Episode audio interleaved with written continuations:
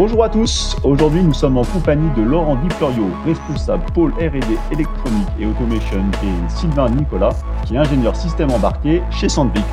I decided to hack you. Whoever's in control of the exit nodes is also in control of the traffic, which makes me Bonjour à tous les deux. Bonjour. Bonjour. Bonjour. Alors aujourd'hui, c'est un peu particulier parce qu'on a Louis qui va faire cette interview avec moi. Louis qui étant euh, développeur chez Axopen depuis maintenant un certain nombre d'années et qui travaille sur euh, les projets de Sandvik.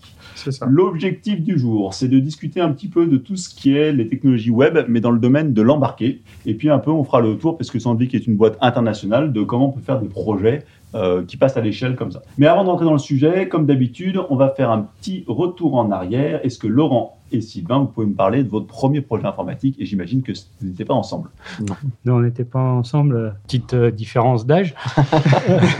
Euh, ben, moi, il date de 1994. Euh, J'étais en stage en école d'ingénieur et mon stage consistait à développer un, système pour monitorer une, chaîne de production euh, automatisée. Et euh, donc, il fallait prendre en compte bah, les spécifications qui, à l'époque, étaient quand même assez sommaires et faire le développement à la fois côté mais- plus ce qu'on appelle back-end maintenant, et puis euh, bah, l'aspect interface utilisateur. Et c'était quelle technologie pour que les, les jeunes euh, puissent pleurer? Du langage C quand même, donc euh, c'était déjà du langage C. Euh, c'était pas du web, on n'y était pas encore, mais voilà, c'était c'était quand même déjà un, Bon, c'était un un bon langage d'avenir à l'époque. C'était un bon souvenir. Très bon, très bon. et, oui, ça a bien fonctionné, ça a été livré à temps, donc très bon souvenir. oui. Et toi, Sylvain? Bah, moi, c'était à l'école aussi. Euh, c'était en BTS. Et en fait, euh, c'est plus orienté euh, automatisme, un petit peu moins informatique. Et euh, l'idée, c'est qu'on avait un projet en deuxième année de faire un rétrofit d'une machine industrielle. Et euh, bah, du coup, il fallait s'occuper de la programmation de cette machine. Et Du coup, c'était quelle techno? Alors, c'est de l'automatisme euh, industriel. Alors, de, de tête, c'était un automate euh, Schneider. D'accord. Et après, niveau langage de programmation, euh, c'est un peu tout. C'est du schéma bloc, du ladder, graph7, ce genre de, ce genre de choses. Les technologies que nous, on n'utilise pas, ou peut-être que ça existe encore, Oui. j'imagine. Oui. Ça existe encore, c'est beaucoup utilisé dans l'industrie, mais c'est vrai qu'on sort de la- on sort de l'informatique. Classique. Euh, bah, du coup, Sylvain, tu vas avoir le, le premier la chance de te présenter. Est-ce que tu peux nous expliquer un petit peu ta vie, ton œuvre et euh, pourquoi tu es chez Sandvik? D'accord. Bah, ma vie, euh, pour l'instant, ça va. J'ai bientôt 30 ans, donc euh, on verra après la différence d'âge. Non, mais moi, j'ai un parcours un peu particulier, euh, scolaire, on va dire. Euh, j'ai fait un bac STI électrotech, j'ai enchaîné avec un BTS euh, conception réalisation de systèmes automatisés. Donc c'est dans la technique, quoi. Vraiment, c'est mécanique, électricité, automatisme. Et euh, moi, je me suis spécialisé vraiment sur la partie automatisme, Mhm. parce que voilà, c'est ce qui me branchait. Ah, les robots, l'automatisme, voilà. C'était mon truc. Et du coup, j'ai fait licence pro et un master. Euh, un peu généraliste, le master, mais toujours autour de l'industrie. Et euh, j'ai atterri chez Sandvik après. Et voilà. Ça fait maintenant un peu plus de 4 ans que je suis chez Et Sandvik. du coup, tu peux nous expliquer en un mot ce que c'est que le métier d'ingénieur système embarqué? Ouais, bah c'est euh, l'idée, c'est vraiment de, de prendre un système qui est euh, embarqué, c'est une machine. Euh, c'est moi mon code, il va pas faire bouger un truc sur une image, mais il va faire bouger la machine. Et c'est de construire toute la- l'architecture de comment ça doit fonctionner. Euh, alors c'est plusieurs architectures. Quand je dis architecture, il y a la- l'architecture soft, euh, mais aussi euh, machine. Donc euh, faire attention que bah, j'ai des cartes d'entrée-sortie, Mm. que derrière j'ai bien les actionneurs, j'ai bien mes capteurs, que tout puisse communiquer ensemble. D'accord. Donc, donc- c'est- en fait, c'est à la fois le programme et la conception de la machine pour la faire fonctionner. Ouais, alors chez Sandvik, euh, il y, a y plusieurs pôles, pôle mécanique, hydro, et on en reparlera plus tard. Mais du coup, chacun a vraiment sa spécialité. Mhm. Euh, mais en tant qu'ingénieur système, l'idée c'est de prendre tout ça et de vérifier que tout fonctionne. D'accord. Et toi, du coup, Laurent, donc euh, jeune développeur? Ah non. À l'époque. Donc moi j'ai commencé à, à travailler en 1998 euh, suite à une école d'ingénieur. J'ai fait l'INSA à Lyon en génie électrique. Euh, j'ai commencé à travailler euh, dans une société, euh, qui, un constructeur qui fabriquait des nacelles élévatrices. Et j'étais l'ingénieur Elecsoft, parce qu'à cette époque, mettre des, des systèmes embarqués dans des machines, euh, Ça n'existait pas. Et le métier, il, a commencé à se créer, ingénieur système embarqué. Et donc, bah, le rôle, il était un peu euh, pluridisciplinaire, dans le sens il fallait faire à la fois du hardware, euh, implanter euh, toute la partie électrique de la machine, les cartes d'entrée-sortie, et puis réaliser le, logiciel pour, pour faire bouger la, machine. Donc, j'ai travaillé en, en environ une dizaine d'années chez, chez, ce constructeur. Et, ensuite, ben, j'ai rejoint Sandvik en tant que donc, responsable de pôle cette fois. Euh, donc pôle électrique et automatisme, euh, où la, mission est de développer euh, le système complet avec des, métiers qui se sont organisés, puisque maintenant on a des électriciens, on a des ingénieurs systèmes, comme Sylvain, et, surtout on a des développeurs C'est comme tous les métiers de l'informatique, ça s'est spécialisé, c'est Ouais, de plus en plus compliqué de faire quelque chose. complètement. Et, euh, et donc, on, on- on a besoin de, de cette coordination de l'ingénieur système euh, qui a la, la vue globale du système euh, pour un peu euh, euh, organiser les études, parce qu'on parle de l'électricité, de l'informatique, euh, mais il y a aussi euh, beaucoup de mécanique, beaucoup d'hydraulique, et, et on doit comprendre, agglomérer ce, sy- ce système pour qu'il fonctionne euh, correctement tout en respectant des normes, de la sécurité et euh, ensuite toute la validation du, système euh, sur nos prototypes. Alors, pour ceux à qui ça paraît obscur, on va rentrer. Je vais vous laisser, bien sûr, vous présenter euh, Sandvik. Mais comme on le disait, c'est des, énormes machines qui qui sont.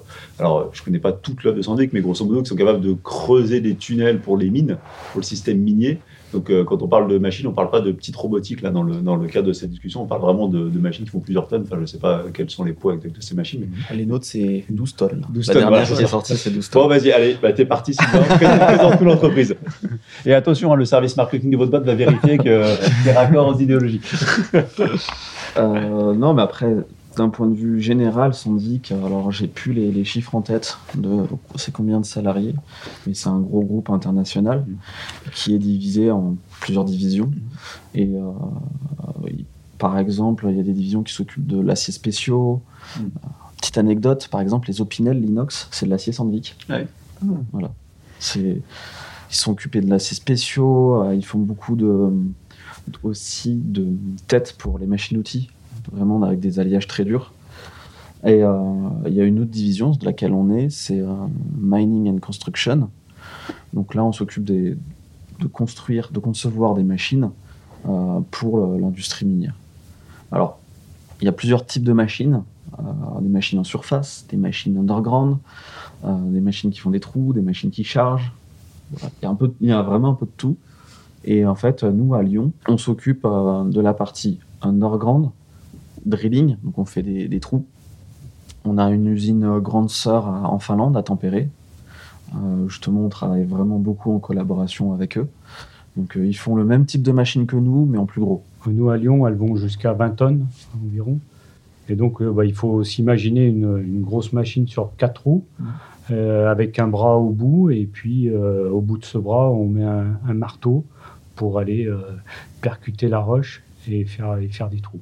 Ouais, moi j'invite tous ceux qui nous écoutent à regarder, à taper euh, Sandvik. Alors j'ai plus le nom des modèles en tête, mais regardez les pubs de Sandvik sur YouTube parce que c'est vraiment des machines qui sont très Ouais, impressionnantes. c'est vraiment impressionnant. Vu les vidéos, il y a, il y a des concepts avec de l'IA. Enfin, c'est. c'est Il y, vraiment. a, euh, ouais, il y a des choses euh, folles. En fait, on, on, s'imagine pas que la mine c'est quelque chose de technologique. Oui. Avant de, moi je, personnellement, je n'imaginais pas ça avant de nous avoir rencontrés. Complètement. Euh, donc moi, moi, j'invite tous ceux qui nous écoutent vraiment à, à- à s'intéresser au sujet, c'est rigolo. Et, et du coup, ça va faire le lien un petit peu avec notre, euh, notre, interview du jour. C'est euh, effectivement, c'est des machines qui sont gigantesques, euh, qui sont faites pour aller creuser des trous. On s'imagine pas spécifiquement que c'est technologique ou que ça soit un peu high tech.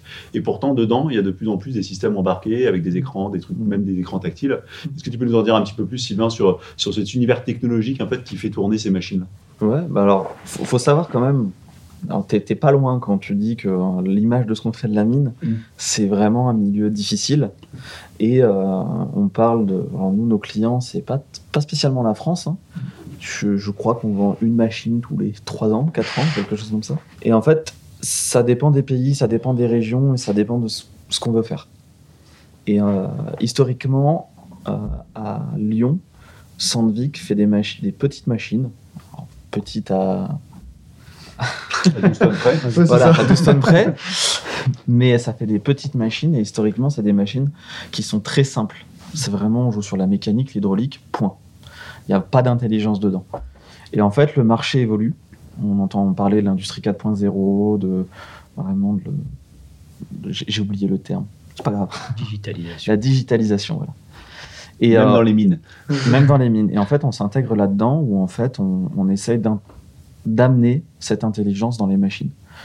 Alors, on parle, on part pas de nulle part. Euh, On s'appuie sur ce que fait euh, nos collègues en, Fin- en Finlande, à Tempéré, qui eux ont une petite dizaine d'avance, une petite, dizaine d'années d'avance. Et on, on récupère ce qu'on peut en développant aussi les nouvelles technologies, d'où le, d'où le web. Comment ça se passe concrètement Bah, On prend des cartes électroniques, des automates. Alors nous, c'est particulier, c'est des cartes qui sont développées par Sandvik pour Sandvik. D'accord. C'est pas des, des cartes qu'on retrouve sur le marché. Et euh, on les met dedans. On met des cartes d'entrée-sortie. Ça nous permet de faire l'interface entre le physique et justement le soft. Toutes les, les presses hydrauliques euh, dont, dont Les, ver- Laurent, les ce vérins, les moteurs, les capteurs, euh, voilà, tout, tout ça, on, on vient tout, euh, tout connecter. Ça nous permet d'avoir l'état de la machine et derrière de piloter en fonction de cet état. Et, et du coup, sur- alors euh, pour, pour les informaticiens un peu basiques que nous sommes, euh, sur cette carte donc, euh, qui est développée par Sandvik, et c'est quoi? Vous avez un système d'exploitation dessus Vous avez un Linux Vous avez un Windows C'est quoi? C'est- c'est- Ou c'est un système spécifique Qu'est-ce qui tourne dessus? Alors nous, là, sur les dernières machines qu'on fait, c'est euh, c'est un cœur Linux D'accord, avec une partie temps réel. d'accord, Euh, et si on parle plus dans, plus dans le détail, en fait, sur, cette sur ce cœur Linux, on vient diviser en fait notre euh, plateforme en deux. En fait, on a, c'est vrai que j'en ai pas parlé, mais on a une plateforme qui s'appelle euh, SICA. C'est Sandvik Intelligence Control Architecture. Et en fait, tout est géré par ce truc-là. d'accord, C'est un petit peu le Windows de machine. d'accord. Faut le voir comme ça. Donc ça, c'est quoi? C'est un développement en C euh, très bas niveau, j'imagine?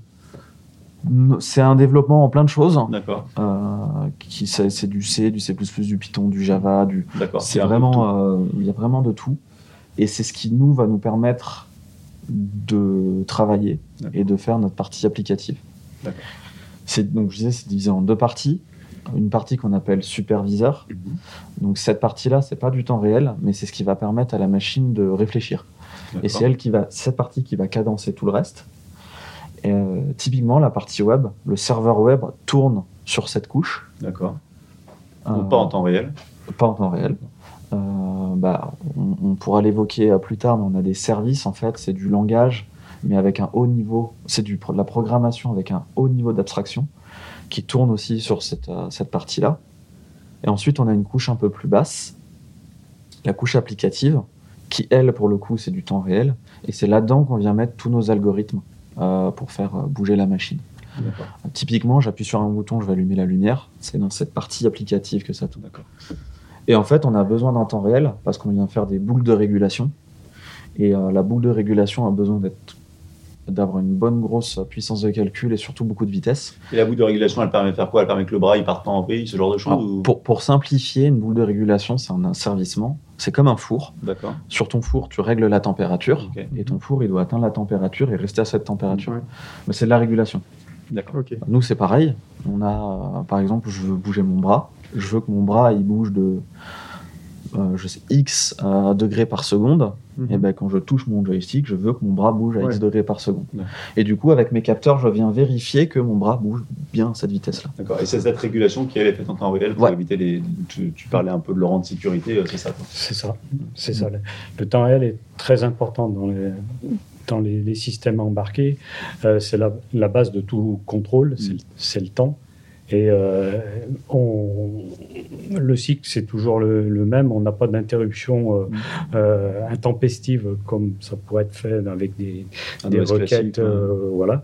Donc là, c'est ce qui garantit vraiment que la machine sera pilotée avec le bon timing et avec le, la, la- la- la mi- meilleure finesse possible. J'aime bien donner des exemples. Euh, je pense que tous ceux qui ont une voiture ont déjà dû piler au moins une fois dans leur vie. Euh, ben, une voiture, c'est pareil, c'est un système embarqué temps réel. Si quand tu piles, l'ABS, il met 5 minutes avant de se déclencher, Ouais. pas cool. Et moi, je, je vais préciser juste pour nos auditeurs euh, qui sont essentiellement des gens du domaine de l'informatique non temps réel, puisqu'ils Mm. viennent de faire du développement. Enfin, même si vous avez l'impression qu'un ordinateur c'est temps réel parce que vous cliquez et que ça réagit, en fait, c'est pas du tout temps réel. C'est vraiment pas ça qu'on appelle le temps réel. Le- L'ordinateur, il a un algo, il optimise tous les programmes en même temps, il essaye de faire au mieux pour que vous ayez l'impression que ça se passe vite. Mais ça n'est pas du temps réel. Quand on parle de temps réel, c'est de s'assurer, et vous m'arrêtez, hein, que quand il y a, il y a une, on, on sait exactement de manière déterministe le temps que va prendre le calcul, et on est certain que le calcul sera fait avant l'échéance qu'on s'est donnée. Et ça, un ordinateur classique, même les plus puissants du marché, ça ne sait pas faire ça parce que ça n'a pas pensé pour ça. Voilà, c'était pour la petite, parce que nous, on a des gens qui sont, euh, qui sont pas dans, dans ce domaine-là. Euh, et du coup, alors moi, c'est c'est vrai que c'est très surprenant. euh, une fois qu'on a dit ça, vous avez quand même décidé de faire du web dans, ce- dans cette architecture-là.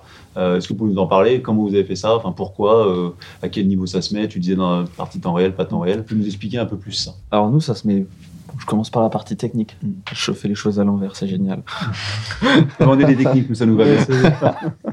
En fait, euh, on met dans la partie qui est pas temps réel euh, parce que c'est l'embarqué et c'est pas comme un ordinateur où maintenant on a des cœurs qui sont ultra puissants, on est limité en termes de mémoire, en termes de performance, on peut pas faire ce qu'on veut et du coup on optimise au max. Donc ça c'est première chose. Deuxième chose, nous historiquement, en fait, nos machines elles sont développées avec un à tempérer en tout cas avec en Finlande avec un autre langage qui est le Qt. Donc c'est du, du C, hein, mais C++, pour euh, ouais. C++ pour la partie graphique. Et euh, en fait, nous, on veut, on veut se séparer de cette partie-là. Euh, parce que déjà, un, on n'a pas les compétences en ce moment. Euh, les compétences sont difficiles à trouver sur le marché. Mm. Et euh, en plus, ce qu'ont fait nos collègues en Finlande, ça, c'est pas très bien documenté. Mm. Et du coup, c'est c'est vraiment très difficile pour nous de s'intégrer là-dedans. Une autre des raisons, c'est que nos machines, on n'a pas les mêmes besoins qu'en Finlande.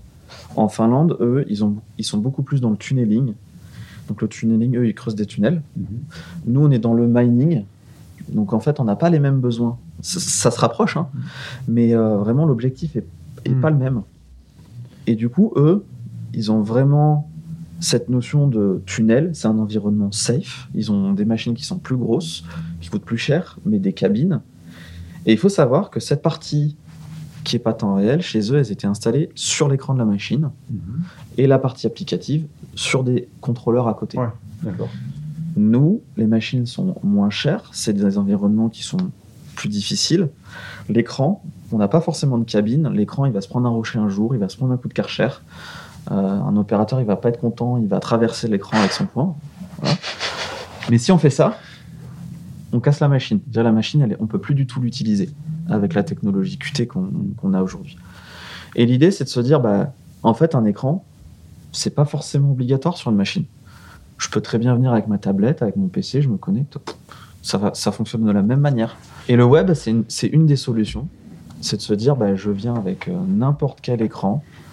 Alors, je parlais de, tablette, d'ordinateur. Nous, ça va plus être n'importe quel écran industriel Mhm. Qui est capable de supporter du web, n'importe quel explorateur. Je le prends, je le branche et ça fonctionne. Donc l'idée, si, si je résume, c'est de dire, on, on décolle finalement le, cet écran qui permettait de piloter la machine Mm. pour le rendre accessible sur des terminaux qui ne sont pas forcément la machine Mm. et de pouvoir piloter un peu à distance, euh, avec une distance proche, sur les terminaux, bon, j'imagine des- un peu, un peu durcis, Mm. hein, pour aller dans les mines, pour faire ça. Donc c'est ça l'objectif euh, de, de pouvoir être parti en web. Il y, a- il y a aussi un autre intérêt, c'est qu'on va certainement subir des mises à jour euh, logicielles de la machine. Mm. Et contrairement à, à l'architecture avec Qt où on avait deux, deux, deux systèmes à mettre à jour, Mm. euh, ben là le, le soft est uniquement dans le contrôleur. Et, et donc, on n'a plus qu'une seule opération Ouais. pour, pour charger le logiciel. Il n'y a pas de problème pour gérer des versions entre les, les deux logiciels. Euh, c'est Ouais, plus facile en, qu'un soft, en termes de maintenance. Ouais, c'est.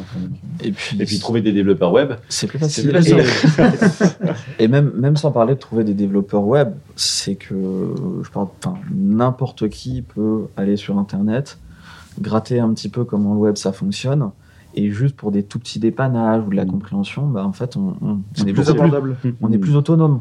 Et donc du coup, alors si, si je résume euh, du coup la stack technologique, donc vous avez euh, euh, donc du web, euh, donc c'est- la, la stack technologique c'est quoi? C'est c'est du Vue, C'est du JS. ouais. C'est du Vue.js qui est, et derrière avec une, une API qui est codée en Alors l'API, c'est euh, c'est codé en nous chez nous en C++, D'accord. alors C et ou C++. d'accord. Et euh, du coup, l'idée, c'est de- d'envoyer, euh, enfin d'utiliser des API ces API-là, d'aller récupérer les informations sur la partie applicative. Mhm. Alors, chez nous, c'est des signaux, mais il faut le voir juste comme une information. Et après, de les envoyer via des WebSockets ça. sur, le, sur la partie euh, serveur web. D'accord. Donc ça fonctionne, euh, ça fonctionne comme ça. Donc la machine, euh, elle interagit avec euh, ces, ces différentes ça. Nous, technologies. on va écouter différents signaux et euh, vu qu'on a des retours en temps réel, on peut avoir des données dynamiques qui s'affichent sur l'écran. Sur le papier, ça paraît super. C'est quoi les problématiques? Parce que nous, quand on fait du web, alors on a tendance à dire, euh, bah, s'il y a un problème, le gars il rafraîchit, et puis, euh, et puis de toute façon on s'en fout parce que les matériels sont à jour, et puis bah, du coup on s'enlève des contraintes qui sont spécifiques au web, hein, qui fonctionnent comme ça. Sur une machine, je dirais en embarqué, euh, c'est un défi un peu plus grand. Comment ça C'est quoi les problématiques que vous avez faut, faut vraiment le voir autrement en se disant que le- mon appli web, elle peut être la même pendant 10 ans. Pendant 10 ans, je peux ne pas la toucher. Si j'ai pas de modif à faire, si je vois j'ai pas de bug, eh ben, ça sera la même pendant 10 ans. Donc déjà, le- le- la première chose, c'est que vu que le web, ça bouge énormément, Vue.js, je pense entre le moment où vous avez démarré et le moment où vous avez euh, fini la version 1, il a dû y avoir 10 versions. voilà. Euh, du coup, la politique de Sandic, c'est qu'en fait, on, on récupère toutes les dépendances, on les met sur un serveur. D'accord. Ça nous permet, par exemple, dans 10 ans, si jamais euh, il se passe un truc, bah, De, pouvoir pou- relivrer une API. de pouvoir voilà, retravailler, un minima retravailler dessus, Mm. ou la mettre à jour après. Donc ça, c'est première chose. Mm. C'est il faut qu'on fasse des backups de, de l'environnement. Mais ça, moi, j'invite tous les gens qui font du développement web ou pas web, euh, qui avec des technologies comme ça, de figer systématiquement les versions et de les récupérer chez soi. Parce qu'en particulier dans le développement JavaScript au sens large, euh, on a encore eu récemment ou des dépôts qui disparaissent parce que le mainteneur il s'est barré. Euh, du coup, ça faut figer, faut figer, faut figer. Mais c'est vrai aussi dans les couches applicatives où il, il faut qu'on Ouais. fige et qu'on versionne. Mais on a l'impression que ça évolue moins vite, donc on a moins cette sensation-là. Mais dans le web, en tout cas, c'est sûr qu'il faut. euh. Bah, Il y a un truc qu'on en discutait justement ce midi. C'est nous, on a eu le cas, hein, pour donner un bon exemple, où en fait, euh, nos softs, ils sont compilés sur des serveurs en Finlande, Mm. et il y a grosse partie euh, de, de nos softs qui sont communs, avec toutes les entités Sandvik qui font des machines. Eh ben, pas de bol. Semaine dernière, on essaye de compiler la machine, ça plante. On comprend pas pourquoi. On gratte, on gratte, on gratte. Et en fait, c'est euh, quelqu'un à Turku qui n'a rien à voir avec nous. Turku, c'est- En Finlande. C'est. C'est. C'est ceux qui s'occupent du. Enfin, ça bouge, je connais au moins Des- des deux ou trois villes de C'est Finlande. ça. Les- J'améliore grandement la c'est- géographie. C'est des loaders, donc c'est vraiment une autre division que nous. ouais. Ils ont fait Ah, et tiens, si je changeais ça. Ouais. Et nous, Et ça nous a tout pété. Pas de versionning, ça casse tout. Voilà. Bon, ça c'est pour la deuxième partie, euh, Sylvain, c'est pour le développement à l'international et ses complications. Mais voilà, si- sinon, donc il y a cette partie Ouais. version, nous, il faut qu'on fasse attention. Euh, euh, ensuite, euh, dans les- le web, il y a la partie performance. C'est tout bête, hein, mais euh, nos, calculateurs ont leur performance. On fait tourner d'autres algorithmes derrière. Euh, L'appli web, c'est pas une priorité pour notre, euh, pour notre soft. Donc, il y a toute cette partie performance à faire attention. Est-ce que, tu peux nous donner des, repères, je sais pas, en mégahertz, euh, en, en giga de RAM, ou une idée un peu des, specs d'une machine euh, à, la- louche hein? Parce que moi, j'essaie de me battre avec mes développeurs pour qu'ils arrêtent de penser qu'ils ont 32 cœurs et 32 gigas de RAM pour faire un- une application qui fait Hello World. J'aimerais que, rappeler un petit peu les contraintes techniques qu'il existe sur des machines euh, très très bas niveau comme ça. Je l'ai plus en tête. Il faut que je regarde sur le PC. Si j'arrive à me connecter. Bah, à la limite, en Ouais, parallèle, tu- je cherche. tu- Et tu me quand- les infos, c'est intéressant. À ton tour de parler pour, pour pour info, hein, le, quand on parlait du temps réel tout à l'heure, euh, notre boucle, elle est environ à 10 millisecondes. Ah, donc c'est-à-dire que tous les calculs Ouais. doivent passer dans la boucle de C'est 10 ça. millisecondes. Wow. Donc, lecture des entrées, les, C'est cal- violent, hein. les calculs Ouais. et mise à jour des sorties. Ouais. et ça tourne toutes les Ça 10 tourne. Enfin, c'est assez impressionnant vu Ouais. vu ce qu'on fait dans le web. euh, On a des temps de latence de 100 millisecondes et on s'en fiche. Mm. Euh, c'est un- autre univers. Du, du coup, si on revient un petit peu sur les difficultés, euh, moi j'avais des questions parce que du moment qu'on fait du web, on se pose des questions de taille d'écran, d'ergonomie, de ce genre de choses. Est-ce que ça, c'est des problèmes que vous avez rencontrés sur vos différentes apps ou... Alors, au début, je pense qu'on a, on, on est parti sur la mauvaise voie. On s'est dit, ok, c'est cool le web, on peut faire ce qu'on veut, on peut adapter. On est parti là-dedans. Et en fait, on s'est rendu compte que ça faisait beaucoup de travail pour Ouais, euh, pas grand-chose. boulot. Donc en fait, au bout d'un moment, on a dit stop. On a deux écrans, un 7 pouces, un 12 pouces. Et ben, ce sera pour du 7 pouces et du 12 pouces, point barre. En fait, on a fait un, un- un calcul rapide du nombre d'heures qu'il fallait pour euh, gérer les deux versions et la différence de coût entre le petit écran et le grand écran. Et euh, ça a été vite tranché que le petit écran n'avait plus lieu d'être. Et donc, on est parti sur euh, l'écran 12 pouces. Ouais, et on n'offre plus Mm. la possibilité aux clients de choisir 7 ou 12. Euh, Des fois, en faisant des choix comme ça, on gagne énormément de temps en simplification de développement et, et de recettes surtout, parce que recetter, c'est un cauchemar. La validation, La validation. euh, sur la machine, Ouais. la gestion des versions aussi, dans Ouais. la vie de la machine, une fois que- qu'elle est vendue, c'est très très consommateur de ouais, temps. si on pouvait faire ça sur nos développements, par exemple mobile ou web qu'on a à faire, ça nous gagnerait Ah. un temps de. Ah, moi, je sais que quand je travaille sur Sandvik, c'est le point le plus agréable. C'est que je fixe sais- mon écran Tu et sais que c'est ça. Ah ouais, et puis il n'y a même pas d'histoire, c'est absolute. Tu mets tant de pixels parce que Ouais. c'est tant de pixels et il n'y a pas de question à se poser. Quoi. C'est plutôt, euh, c'est plutôt quelque chose de, de très agréable. Moi, j'avais des questions euh, parce que quand on parle en web, l'étape qui vient après, et moi je, je- je suis assez dur avec les équipes là-dessus, c'est pour tout ce qui est euh, sécurité et mise à jour. Quand on part sur de l'embarqué avec une machine qui part euh, dans une mine, je sais pas où, en Afrique du Sud, comment vous faites? Est-ce que c'est un sujet? Est-ce que vous le traitez Euh, Alors, nous, de notre niveau, on ne traite pas ce genre de, de trucs. D'accord, C'est pas du tout notre. euh, on fait pas attention à ça. d'accord. Euh, nous, on va faire attention, à, si tu veux, que tel paramètre il soit accessi- accessible à un certain niveau D'accord. pour éviter qu'on casse la machine. Ensuite, euh, quand je disais que nos cartes elles étaient développées par Sandic, pour Sandic, c'est vrai au- aussi pour Sika, donc notre, euh, notre couche euh, d'applicatif, c'est développé par Sandic. Donc en fait, c'est une équipe à part entière en Finlande qui s'occupe de tout ça qui va s'occuper de toute la partie euh, cybersécurité, sécurité. Et nous, on récupère, on utilise. D'accord. Je- mais je- aujourd'hui, on est incapable de dire, OK, qu'est-ce qui est mis en place pour faire. Par contre, euh, je rajouterais que sur les systèmes embarqués eux-mêmes, Mm. euh, on a des calculs de niveau de sécurité qui sont imposés par la norme. D'accord. Donc ça, ça concerne pas le logiciel, mais plus le côté hardware. D'accord. Et euh, on, on a des, des- un logiciel de calcul du niveau de, de, de- de sécurité, le niveau PL, ils appellent ça, les performance level de, de- de chacun des, chacune des fonctions. Et, euh, et, et, euh, ce logiciel prouve qu'on a respecté le- les niveaux de, de sécurité. D'accord. Ok. Essentiellement pour la sécurité des gens qui travaillent dans les mines. euh, Essentiellement ça. Ouais. Parce que j'imagine que le hacking du gars qui viendrait euh, Ouais. aller euh, pirater euh, une machine Alors. dans une mine, c'est tout à fait possible techniquement, mais je. Il, faut savoir aussi que quand je disais, je suis incapable de dire les, les mé- vraiment la partie cybersécurité, ce qui est fait, c'est que nous, on voit qu'il y a des choses. Par exemple, les ports sont fermés, Ouais. des trucs tout bêtes. Ouais. L'IP, c'est des IP statiques, ça autorise. Il y a des whitelists, on fait pas n'importe quoi, il y a des proxys. D'accord. ouais, On accepte- déjà un, un bon niveau de sécurité de base. On n'accède pas comme, comme ça en claquant des doigts. En plus, on a la partie hardware qui vient aussi faire filtrer. Parce que nous, on a nos contrôleurs. Mais en fait, avant les contrôleurs, on a un autre module qui nous sert de point d'accès à la machine. Donc ça nous fait en fait une Ah oui, couche. avez encore un niveau d'abstraction au milieu. une couche entre les deux. Donc déjà, avant de se connecter, euh, bon courage. J'ai essayé, hein, bon courage. Même des fois, je me dis les hackers sont bons parce que même nous, en tant que développeurs, avec la documentation, Oui. les, les codes, et ça, on n'arrive pas à se, à se connecter à nos propres machines. Ça. Donc, euh, Et après, il faut savoir aussi que les mines euh, sont ultra strictes sur toute la partie cyber. Et ça plaisante pas du tout. Mais vraiment pas du tout. Donc euh, ça limite aussi pas mal de, mal de de risques. risques. Euh, le, le temps avance. Moi, j'ai encore deux questions sur la partie embarquée, puis on partira partir un petit peu sur la partie projet international. Moi, j'aimerais bien savoir comment on fait pour tester euh, des- des- ces applications-là en conditions réelles, parce que, vous- parce que c'est des grosses machines euh, là-dessus. Est-ce que vous allez vous amuser avec dans une mine avec votre grosse machine en disant ah ça marche pas Comment ça fonctionne? Alors, la, la- la première étape de la validation, elle est sur la simulation. Donc, on a, en même temps qu'on développe euh, nos applicatifs, on développe un banc de simulation D'accord. et on teste en permanence le soft qui est en cours de développement sur nos bancs de simulation. D'accord.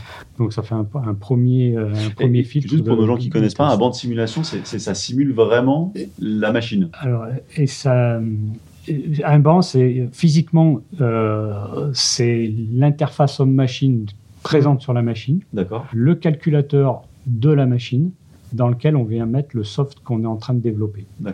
Et on vient connecter un système, euh, un logiciel qui est développé par des gens qui font de la simulation, euh, qui nous simule toutes les entrées-sorties de la machine.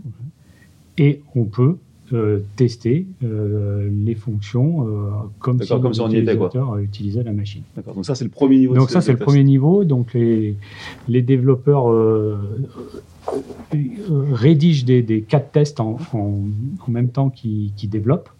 Ça, ça commence à créer le plan de validation de la machine. Et ensuite, on monte euh, donc le proto dans, dans notre atelier. Et à la fin du montage du proto, on reteste sur le proto, donc à. Lyon ici, euh, toutes les fonctionnalités de la machine. Euh, les fonctionnalités, il y en a peut-être une vingtaine. Il n'y a pas que euh, je fais un trou.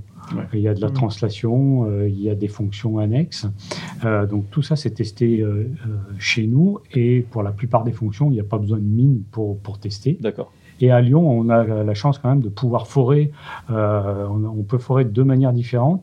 Soit dans un gros bloc béton, donc on achète des blocs béton et on vient faire des, des trous. Euh, soit on a un, un- un banc où, euh, où on vient euh, forer. Euh, c'est un marteau négatif qu'on appelle ça, où on, où on vient euh, euh, renvoyer les informations que pourrait euh, Vous envoyez voir, la- euh, ouais. Mm. la mine. Euh, donc ça, c'est la, la deuxième phase de validation. La troisième phase, c'est que la machine, une fois qu'elle est finie euh, à Lyon, elle part donc en Finlande, où on a la chance d'avoir une, une mine test au sein de l'usine de, de Tempéré.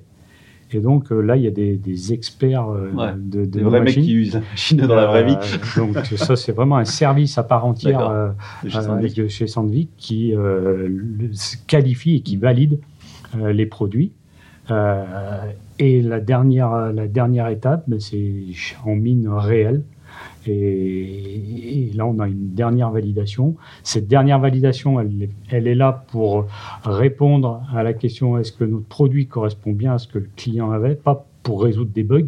Le- les bugs, c'est C'est censé être avant. on les corrige avant de les envoyer chez le, chez le client, mais tout l'aspect performance euh, D'accord. de la Ouais, ça répond correctement. Voilà. En, en termes de, de- de cycle de vie, à la fois de la machine et de l'application, euh, c'est utilisé combien de temps une machine? Ça vous prend combien de temps à développer? À développer, ça fait combien de temps qu'on Ça, travaille? il faut compter deux, deux ans, D'accord. deux ans de assez- développement moi, je trouve ça assez court. en fait, utilisant des briques existantes. Ouais. Euh, c'est, euh, dès qu'on part sur une nouveauté à l'intérieur du projet, ça rallonge Ouais, euh, très plus. très facilement le- le- la, la durée du projet. Euh, ah, ensuite, on a aussi, on est dans un dans un environnement où il y a beaucoup beaucoup de variantes et d'options de machines. Et donc, bah, ça, après, ça se valide au fur et à mesure que la machine, elle, se vend euh, chez, les, chez les clients. Ouais, parce qu'on on mine pas forcément une mine de cuivre comme on mine une mine de plomb, comme on mine une. euh, J'y connais rien, mais je veux dire, c'est pas tout à fait les mêmes outils, les mêmes Oui, cas. il y, a- il y a les outils. taille il y a- des veines, ce genre de choses qui fait que- Et puis après, il y a, les- il y a aussi les, les clients qui veulent des spécificités. Et là, euh, donc on en développe un maximum au début du projet. Ouais. Et certaines, certaines fonctions euh, euh, sont euh, développées euh, a posteriori. Et puis pour revenir sur la phase de, de test, euh, j'avais pu assister à la, phase, la première phase que vous faisiez, et c'est impressionnant le, le simulateur qui est mis en place. Il y a un écran, euh, enfin il y a tout qui est en temps réel, c'est un jeu vidéo en fait, c'est c'est impressionnant à regarder. Ça permet de gagner du temps pour la suite. Ouais, c'est ça. Ces machines, elles sont exploitées combien de temps? Est-ce que ça vous arrive de faire des mises à jour sur des machines que vous avez déjà livrées? Alors, première question, exploiter combien de temps? Euh, S'il n'y a pas de réponse, il y a certaines mines qui vont user une machine en trois mois. D'accord. ouais. Et Oui. tu en as certaines, ben, ça va durer des, des dizaines et des dizaines d'années. Ça dépend de la maintenance qui est faite, de l'environnement. Et après, euh, en termes de mise à jour, bah, pff, En général, les mises à jour qu'on fait, alors on n'a pas beaucoup de, de machines vraiment avec du soft encore, Ouais. ça va venir, hein. Mais c'est euh, des résolutions de bugs ou alors un client nous demande une amélioration. Et En du coup, c'est quoi là, là, le protocole Ça va être un petit gars avec sa clé USB qui va la brancher sur la machine, c'est ça? C'est ça. Du coup, embarqué, c'est toujours un peu ça, de- C'est ça. Nous, notre grosse contrainte, c'est de simplifier. Ouais. faut qu'on simplifie tout. Euh, L'interface web, on la simplifie. Mm. Euh, la maintenance, on la simplifie. Parce qu'un opérateur, c'est pas un informaticien euh, Ouais, ni un digital Mm, native. ou- Un opérateur, euh, quand on fait nos développements, on part du principe qu'il sait pas lire, il sait pas écrire. D'accord. Ah oui, c'est la, c'est la, la ligne de base sur laquelle Ouais. vous essayez de vous tenir. Quoi. Après, en fonction des produits, il faut faire un peu attention quand même, parce qu'il y a des choses qu'on peut pas faire quand même. euh, on peut pas tout simplifier. J'aurais une dernière question sur la partie euh, euh, je veux dire, informatique embarquée, ingénieur, ingénierie embarquée. C'est quoi pour vous le futur dans les, Si on se projette à 5-10 ans, est-ce qu'il y a des, des ruptures? On va continuer comme ça à faire du développement avec du web qui va devenir un peu plus en plus présent Ou est-ce que, est que, est-ce que vous voyez des choses arriver qui pourraient intéresser nos jeunes ingénieurs euh, qui seraient euh, tentés de faire de l'informatique euh, embarquée? Euh, Je pense que c'est en train de grandir de partout. On en voit hein, partout, euh, digi- digitalisation, on voit par- industrie 4.0, il y en a de partout, hein, l'IoT, et tout ça c'est de l'embarquer. Donc euh, du boulot, euh, c'est la tendance mondiale. Je pense que De toute ça- façon, on ne fait pas ça pour rien et pour se faire plaisir à faire une jolie machine euh, technologique. hein. Et, euh, Et des fois, on se pose la question, nous, en tant qu'informaticiens, a si on se deux- fait pas juste ouais, plaisir. il, y a, il y a- il y a deux principales raisons. Mm. Euh, la première, c'est la productivité. C'est-à-dire qu'il faut qu'on fasse une machine qui soit facilement maintenable, euh, qui puisse être automatisée pour euh, limiter les opérations de l'opérateur. Donc ça aussi pour euh, des, des raisons humaines d'envoyer des gens en mine, le, le travail est quand même pas simple. Euh, donc ça, c'est ce qui tire vraiment le- la technologie. Et donc, ça prépare le- le système avec des fonctions, fonctions simples à une évolutivité certaine. C'est-à-dire que demain, l'évolutivité, c'est la, connectivité de la machine. Nos machines, elles sont prêtes à être connectées. Il y en a qui sont déjà connectées. Les mines s'équipent de plus en plus de réseaux Wi-Fi. Donc, au fur et à mesure que le réseau de la mine euh, augmente, eh ben, il tire à la fois l'électricité, l'eau, l'air, et surtout maintenant le Wi-Fi. Euh, encore une fois, j'invite tout le monde à regarder les vidéos, c'est impressionnant, on n'imagine pas du tout une mine à quoi ça ressemble. Mm. Moi, J'ai vu des machines qui projetaient le béton en même temps qu'ils tiraient, enfin, c'était c'était hyper, hyper technologique. quoi. Et, et c'est ça qui tire la techno, en fait. hein. Et, et- et pourquoi on fait ça? Parce que de- bah, demain, on aura des machines connectées. Elles tomberont moins en panne parce qu'on fera de, de la, ma- de la maintenance préventive. On va analyser euh, le nombre d'heures euh, du marteau et on saura qu'avant avant un certain casse. nombre d'heures, on va pouvoir aller intervenir et ça sera dans une zone où il n'y aura pas, pas d'impact pour la- le développement de la mine. Donc c'est ce, ce point-là qui est vraiment euh, qui tire la, la, technologie. Et, et deuxième aussi, c'est quand même l'ergonomie de l'utilisation des machines, où euh, sur des anciennes machines, on a euh, une dizaine de, de leviers hydrauliques, euh, où on ne sait jamais lequel prendre pour faire quel mouvement. Là, il prend ses joysticks, euh, un dans chaque main, et au bout de ses mains, il fait tous les, toutes les Ouais. fonctionnalités de la machine. Ouais, ce qui est quand même assez impressionnant. quoi. Ouais. Toi, Louis, qui est un grand joueur de jeux vidéo, Ah bah là, ça, tu pourrais dans mon t'é- élément. tu pourrais t'éclater avec ça. Euh, on va faire un petit, un petit dézoomage. On, on a parlé beaucoup de technologie, on a parlé beaucoup de, de- web embarqué. Moi, j'ai envie de savoir, dans un groupe international, alors nous, on est, une petite boîte, on est une soixantaine de personnes, donc on peut tous se parler. Euh, vous, vous êtes un groupe international avec, euh, tu l'as dit, plusieurs villes euh, à l'international. Comment ça, se passe? C'est quoi l'organisation pour réussir un projet dans lequel une partie du soft est développée à Tempéré, une partie du soft à Lyon, une partie du soft encore aux quatre coins de la Pampa? Comment ça fonctionne? Comment vous êtes organisé sur cette partie-là? Bah, je pense que le plus important, pour commencer, c'est la communication. Mm. C'est, euh, C'est tout bête, hein, mais euh, savoir se parler, euh, c'est pas mal. Mm. Donc l'anglais, déjà, c'est une obligation. Et ensuite, sur des projets comme ça, comme nous on fait technique, on s'est vite rendu compte que le, quelque chose de très important, c'était la, la spécification et la documentation. Euh, on réutilise beaucoup de choses, euh, on en développe d'autres. Et en fait, on s'est rendu compte que euh, il nous manquait un petit peu de spec sur certains points. Et ça, bah, les, gros points difficiles qu'on a nous dans, le développement, c'est ça. C'est arriver à comprendre arriver à, s'interfacer dans, ces choses-là. Et, du coup, vous, continuez à travailler quand même un peu en agile ou vous avez plutôt euh, adopté des cycles classiques avec des spécifications et compagnie parce que le, domaine de l'informatique embarquée est tellement, tellement dur qu'il faut revenir à ce genre de choses? Je dirais, je sais même pas si on peut mettre ça dans une case. C'est- un peu, un peu les deux à la fois. Ouais. Et euh, chaque sujet elle a, elle a son, son mode de traitement particulier, on va dire. Donc des fois, on fait des modes agiles, euh, bah, notamment avec, euh, avec Axopen sur tout ce qui est euh, sprint. Et puis euh, sur d'autres développements en interne, on est plus avec euh, des specs, des revues. euh, des, on, essaye de, de- de cadencer Ouais. le développement pour qu'à la fin, la validation finale soit... euh, Plus euh, Voilà, c'est exactement ça. Et, et- et- et du coup, vous avez, euh, vous avez quand même fait une segmentation internationale des tâches, c'est-à-dire, euh, bah, ce que j'ai compris, c'est à Lyon, vous faites euh, la partie euh, web et un peu embarqué, vous avez à tempérer d'autres équipes, ça, vous avez segmenté finalement les équipes en fonction des couches logicielles, si je peux me permettre comme ça. C'est historique aussi, beaucoup. Parce que euh, bah, en Finlande, ils ont 10 ans d'avance sur nous, ils ont déjà fait des choses. Ce serait stupide de s'en priver. Mm. Euh, du coup, on récupère. Mais du coup, pour récupérer, bah, c'est d'autres services qui ont qui l'ont fait. Donc nous, on communique avec eux pour récupérer, savoir comment ça fonctionne. Et en fait, ça, se- ça se fait naturellement. hein. C'est pas. Et du coup, ce que vous avez fait en France, là, euh, à Lyon, sur la partie web, est-ce qu'il y a des chances que ça remonte euh, justement dans des machines euh, Oui, on, est les, les- les pilotes Les pilotes. pour cette technologie embarquée. Donc, euh, on va la déployer euh, euh, avec toutes les versions possibles. Et euh, euh, il n'y a pas de raison que derrière, en Finlande, ils ne puissent pas récupérer ce qui a été fait pour pouvoir l'implanter sur leur machine. Euh, tout ça, c'est fait aussi avec un regard sur leur machine. Ce qui, euh, un, point important, c'est qu'ils pourront l'utiliser le jour où ils en auront besoin. Euh, donc, euh, Donc la déjà, dès suite maintenant, dans le développement, c'est vous pensez à, Oui. à génériciser pour que ça soit utilisable euh, par d'autres entités du groupe. C'est ce qu'on fait hein, dans les librairies qu'on développe. Euh, nous, on a nos besoins, donc on- en priorité, on fait nos besoins. Mm. Et euh, ben, on essaie de développer aussi des librairies qui sont communes à tout le monde. Tout à fait. Ouais. Et ce qui est le plus compliqué, c'est de centraliser tous les besoins de tout le monde et d'être sûr qu'on répond vraiment à tous les besoins et qu'on n'oublie personne. Du coup, ça peut créer des fois des. des Et là, vous utilisez un outil particulier pour cette, euh, pour cette euh, documentation, sur cette euh, partie-là? Ce qu'on peut. Ce qu'on peut.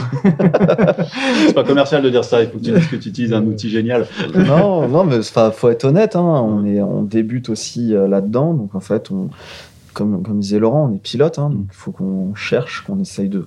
On a plusieurs choses. On est parti très bien de, du Word euh, au mail, euh, en passant par un site web euh, dédié. Donc, euh, c'est, on cherche encore. Mm. Sandvix se, se cherche encore. Après, Polarion est assez utile là, Ouais. ça- ça- Ouais. dans ce, ce milieu-là. D'ailleurs, on travaille euh, avec Polarion avec vous. Et euh, ça permet quand même de d'organiser un peu les tâches de, de chacun et de suivre ce qui se passe. Alors, Polarion, alors, je sais pas si, si vous connaissez, mais Moi, je ne connais pas. C'est, alors, c'est, euh, C'est alors, je sais pas si c'est un outil de Siemens, je crois, qui est ouais, développé c'est à la base Siemens. ouais. et qui fait marque blanche pour. euh, qui le, met le logiciel en marque blanche pour euh, faire du ticketing, euh, spec, ce genre de choses. Jira. C'est un Jira-like. Oui, c'est euh, Jira. exactement, c'est ça. Et ce qui est assez marrant, c'est qu'on on retrouve ce souci de développeurs qui font pas de spec ou euh, au final les specs, on se dit que ça sert pas à grand chose et euh, finalement c'est euh, le, le nerf de la guerre. quoi. Et de pas en avoir, c'est une Moi, c'est ma, plus, c'est ma plus grande critique que je fais à l'agile, c'est que souvent Ouais. euh, on passe les specs sous silence et euh, du coup on se retrouve avec des projets qui sont difficilement maintenables et qui sont du mal à passer à l'échelle sur des, C'est sur des trucs intéressants. On voit plus une perte d'argent qu'un gain de temps sur le long On terme. va avancer, je vois, je vois que le temps avance. Euh, Est-ce que vous avez un, un conseil à donner pour des gens qui voudraient se lancer dans l'informatique embarquée? Est-ce que vous vous recrutez chez Sandvik peut-être? Postuler? Et non, les- les- je dirais que le, la curiosité, c'est vraiment un, un atout pour, euh, euh, pour ce genre de poste, comme on l'a dit, euh, c'est on demande beaucoup aux développeurs. On leur demande de, à la fois de, de coder, bien sûr, mais aussi de connaître le, le, fonctionnement de la machine. Donc, qui dit fonctionnement, eh ben, dit ergonomie, hydraulique, mécanique, comment les mines utilisent les machines. Et donc, le, le périmètre, il, il, s'élargit énormément, contrairement à, à quelques années où les fonctions étaient quand même assez basiques. Mmh. Les codeurs, ils faisaient leur, leur, leur, leur bout de code pour la fonctionnalité. Maintenant, la fonctionnalité, elle est, très très large et le périmètre s'accroît de, jour en jour. Et je pense que le développeur doit avoir cette, cette vision euh, globale pour l'intérêt de son, son, travail. Mais moi, Laurent, tu prêches un convaincu. Je trouve que de tous les métiers techniques, ça devient de plus en plus compliqué parce que c'est de plus en plus imbriqué avec d'autres couches qui n'étaient pas historiquement euh, collées. Et du coup, ça demande de maîtriser un, un, un ensemble technologique qui est beaucoup plus large que ce que c'était euh, euh, il y a une vingtaine, une vingtaine d'années. Euh, Sylvain, je vais poser la question à toi. Est-ce que tu as encore un rêve de technologie ou un rêve de projet? Technologie et projet, j'en sais rien. non, moi je suis quelqu'un d'extrêmement curieux. du coup, je suis beaucoup ce qui se passe. J'aime, je suis très curieux et j'ai besoin que ça bouge, d'avoir des nouvelles choses. Donc, euh, te dire un truc en particulier, je sais pas. Là, euh, en ce moment, euh, partie plutôt professionnelle, c'est vraiment la partie plan de tir, navigation sous, en souterraine. Ça, ça, ça m'intéresse aussi toute la partie système, donc architecture, tout ce qu'on tra tout ce qu'on travaille en fait mmh. en ce moment aussi avec Axe Open. Voilà, gérer tout ça, c'est super enrichissant, c'est génial. Après, perso, moi, là, en ce moment, c'est un peu domotique pour chez moi. En train de regarder. Ah, c'est la, la j'avais dire, c'était la suite logique. Ouais, c'est ça. mais, euh, mais, léger, c'est plus pour, euh, pour m'amuser un peu. Et ce qui me botte bien, là, c'est un peu aussi tout ce qui va être euh, drone. Ouais. Drone, pilotage à distance, voilà. Ça, ça me botte bien, ça aussi, en ce moment. Et Laurent, je te laisse une, une dernière euh, question pour toi, et après, après, ce sera le temps de, de se dire au revoir.